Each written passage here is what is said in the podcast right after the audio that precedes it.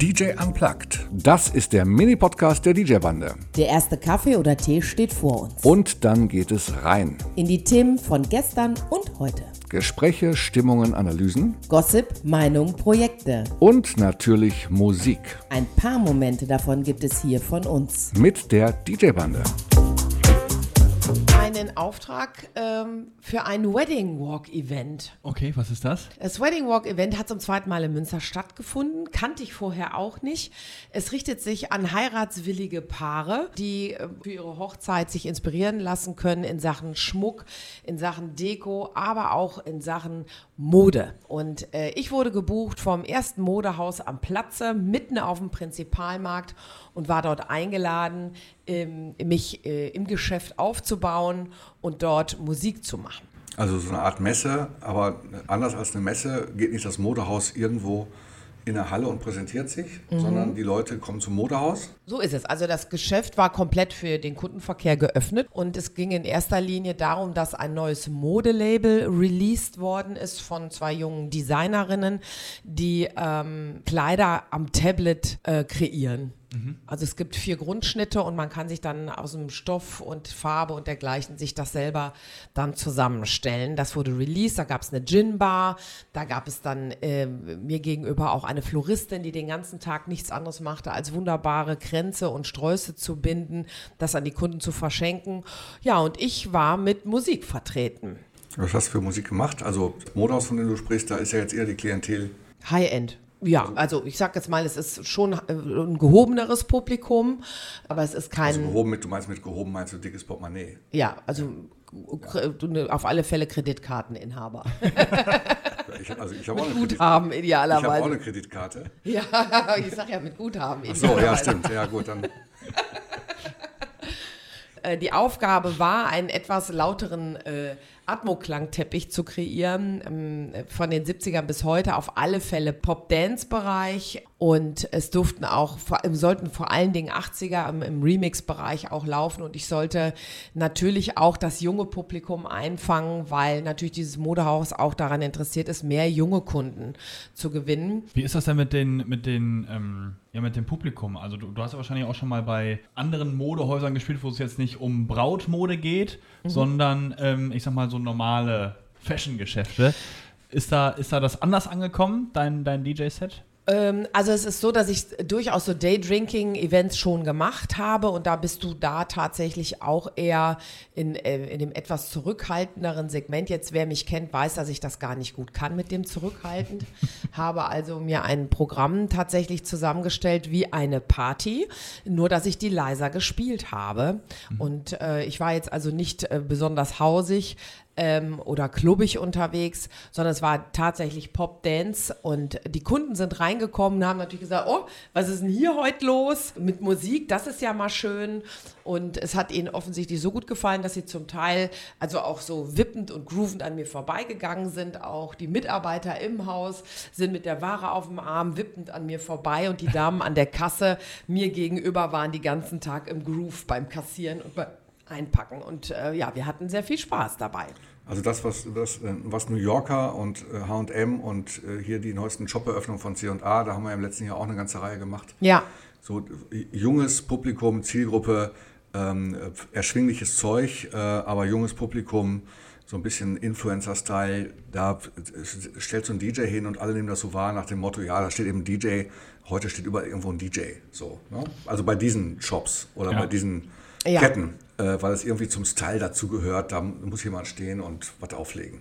Der, der, wird so mit, mit abgewunken. Aber da hat jetzt eine Klientel und ein, ein Modehaus zugeschlagen, wo du sowas erstmal gar nicht vermutest. Ne?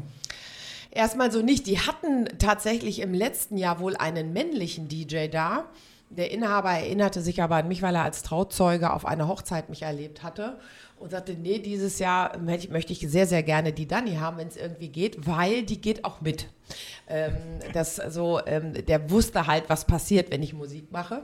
Und das kam eben sehr gut an, weil ich hinter meinem DJ-Pult mitsinge, weil ich mittanze, mitzwinge und eben auch die Kunden, die vorbeigingen, mit einem fröhlichen Hallo begrüßte und ähm, ja, die dann eben auch Spaß daran hatten. Und äh, ich hatte tatsächlich einen Magic Moment, der im Zusammenhang mit Dancing Queen steht. Das äh, wird vielleicht den einen oder anderen wundern.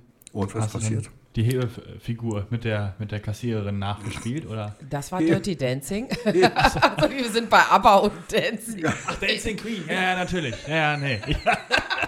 Ja, habe ich so undeutlich gesprochen. Dancing Queen aber. Auf jeder Party versuche ich, die Dancing Queen zu platzieren. Und zwar, weil ich die immer für meinen verstorbenen Vater spiele. Das war einer seiner absoluten Lieblingstitel. Und ähm, so war auch diesen Samstag Raum dafür, beziehungsweise ich nahm ihn mir und sagte, so Papa, der nächste Titel, sagte ich so in Gedanken, der ist jetzt für dich äh, und lud eben die Dancing Queen in mein Trackdeck und murmel so vor mich hin, ich hoffe, du hast Spaß und es gefällt dir. Und die Dancing Queen läuft und ungefähr 30 Sekunden später geht eine Nonne vor meinem DJ-Pult vorbei und groovt. Und in ihrem Habit, also die hatte ihre, ihre Tracht an. Ja. In, in, ihrem in der Nonnentracht, in ihrem Habit. Und eine andere Verkäuferin südamerikanischer Wurzeln äh, kommt von der anderen Seite und die beiden grooven aufeinander zu und fangen spontan an, sich an den Händchen zu fassen und haben vor meinem DJ-Pult getanzt zur Dancing Queen. Und für mich war klar, Papa, das hast du mir jetzt geschickt. Ja.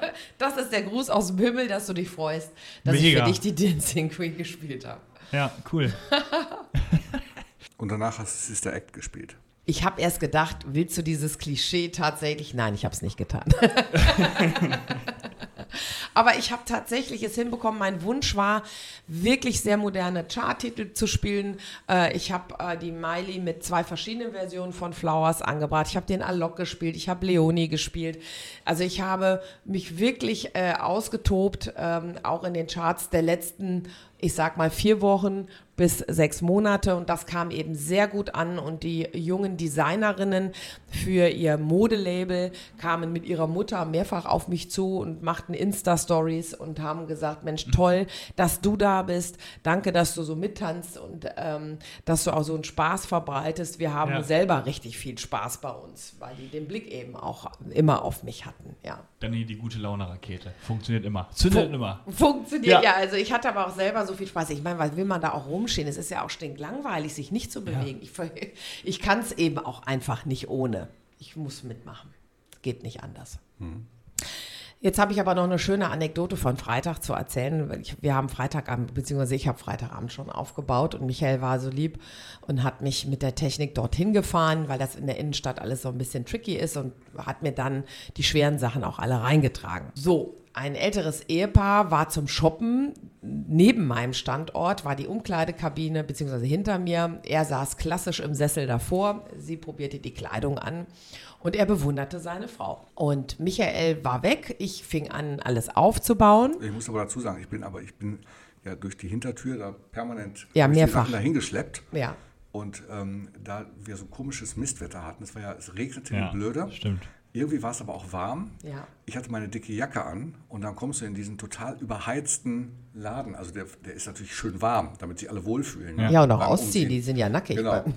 Und dann, dann trage ich die dicken Dinger da über den hübschen Teppich durch die Leute, habe die Jacke noch an und bin innerhalb kürzester Zeit voll im Schweiß. Ja. Weil ich permanent Regen, kalt, warm, hin und her. Nachher und ist ich alles sah, klamm. äh, also bist du achtmal hin und her gelaufen und siehst aus wie, du weißt auf jeden Fall, du passt hier nicht rein.